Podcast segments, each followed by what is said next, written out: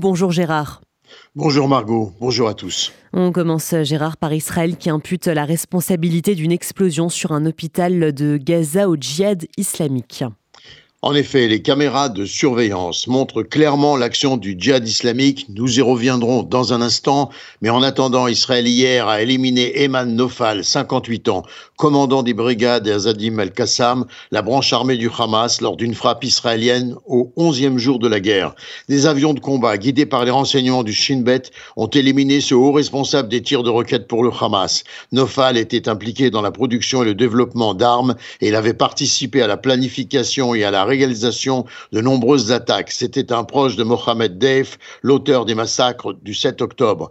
Par ailleurs, le Hamas a tenté d'attribuer à Israël la responsabilité d'une explosion dans un hôpital de Gaza.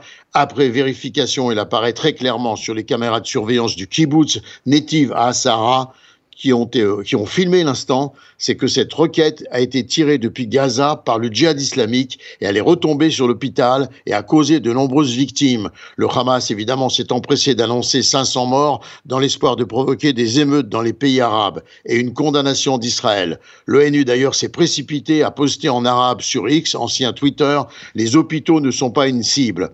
Israël a été condamné par la Turquie, le Qatar, le Canada, la Jordanie, qui ont critiqué l'agressivité israélienne L'ambassade d'Israël en Jordanie a été prise d'assaut. Des émeutes ont éclaté dans différents pays arabes. Le Conseil de sécurité nationale en Israël a demandé à tous les Israéliens se trouvant en Turquie de quitter le pays.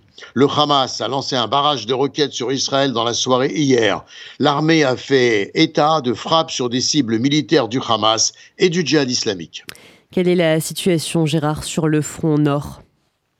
Après de multiples incidents avec le Hezbollah, du Liban, cinq missiles antichars ont été tirés sur des villages israéliens, faisant des blessés. À noter des échanges de tirs également près de Metula et quatre terroristes ont tenté une infiltration. Ils ont été neutralisés. Enfin, un drone en approche de l'espace israélien a été abattu par Tzahal.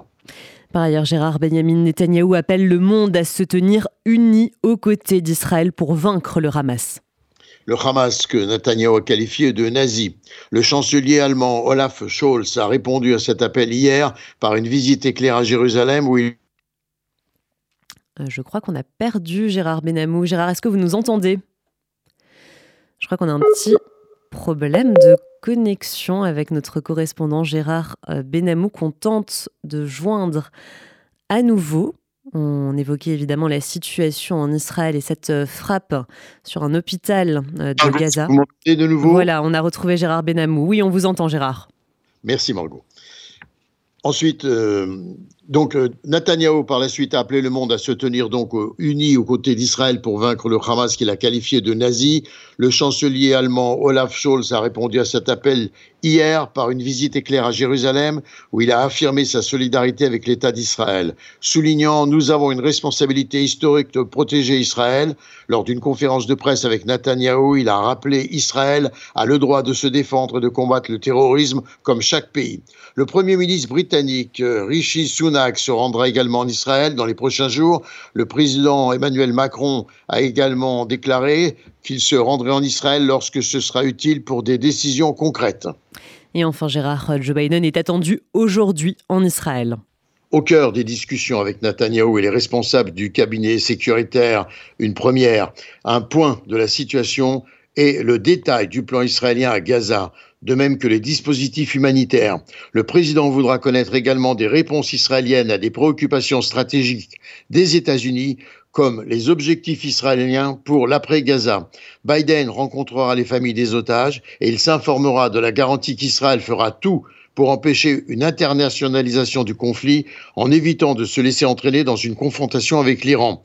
Le soutien américain à Israël, 2000 Marines se placer en état d'alerte maximale, selon un communiqué du ministre de la Défense américain Lloyd Austin, vise à augmenter la capacité de la défense d'Israël et à répondre rapidement à une situation sécuritaire, je cite, évolutive au Moyen-Orient. C'est également la mission des navires de guerre américains en Méditerranée. Biden a mis en garde le Hezbollah et peut-être même l'Iran contre une implication militaire contre Israël. L'Iran, de son côté, a averti d'une action préventive contre Israël. Gérard Benamou en direct de Tel Aviv pour RCJ.